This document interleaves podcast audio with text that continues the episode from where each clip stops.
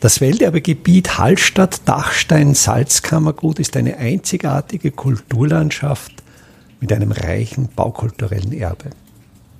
Mein Name ist Friedrich Idam und ich stelle Ihnen in jeder Episode einen neuen Aspekt unseres Welterbes vor. Der Verbindungsweg von den Hallstätter Mühlen hin zur Salzbergstraße heißt im Dialekt der Mühner Einstieg. Also der Einstieg zu den Mühlen hin.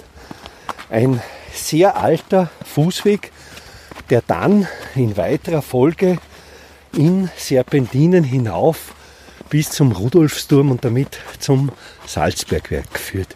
Hier am Mühner Einstieg ein Kleindenkmal, eine Kapelle deren Grundbaukörper ein schlanker, hochgestellter Kubus ist, dessen Vorderfront, die nach Osten zum See hinblickt, dreigeteilt ist, das mittlere Feld etwas breiter als die Seitenteile, die dann in einer antiken Bautradition wie zwei Anten anmuten.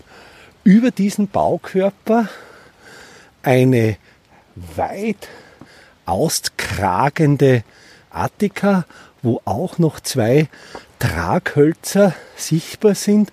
Über dieser Attika ein pyramidenförmiges Schindeldach, ein Baukörper, der eine ungewöhnlich gute Harmonie besitzt, der ruht in großer Qualität und jetzt die Erklärung dieser Qualität.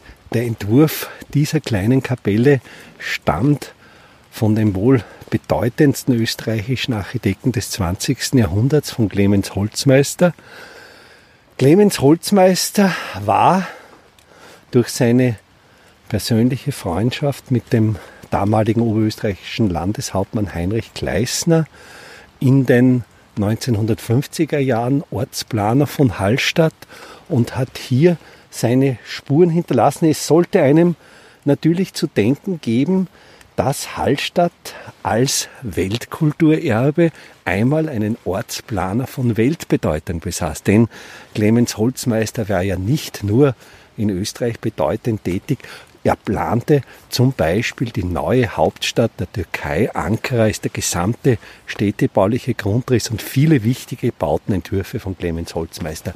In dieser Kapelle, in dieser Nische in der Mitte des Baukörpers eine Madonna, die auch wiederum von einer bedeutenden Hallstätter Künstlerin geschaffen wurde, von Gudrun Wittke-Bauditsch, die berühmte Keramikerin war noch Mitglied der bedeutenden Wiener Werkstätten, welche in der Zeit zwischen Ersten und Zweiten Weltkrieg ganz bedeutende kunstgewerbliche Gegenstände geschaffen haben.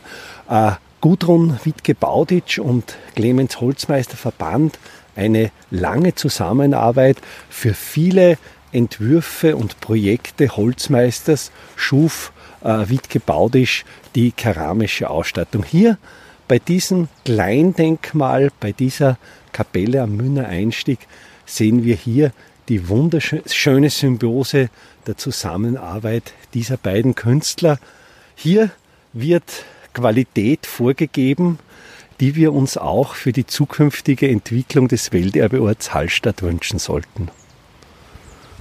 Wenn wir die Kapelle nun von der Seite betrachten, so ist natürlich von diesem schlanken kubischen Baukörper auf der einen Seite, auf der Bergseite nicht mehr so viel zu spüren, denn hier sieht man, wie Clemens Holzmeister sehr pragmatisch die topologischen Gegebenheiten berücksichtigt hat. Er war sich nicht zu gut dafür, als Weltarchitekt darüber nachzudenken, was passiert, wenn der Schnee vom Hang herunterdrückt und hat dann mit einem sehr steilen Dach die Rückseite der Kapelle geschützt, sodass, wenn Schnee von hinten an die Kapelle andrängt, dieser Schnee abgeleitet wird und den Baukörper keinesfalls schädigen kann. Und wir sehen hier, die Kapelle ist bereits in ihrem 50. Jahr des Bestandes und ist baulich immer noch in einem Top-Zustand.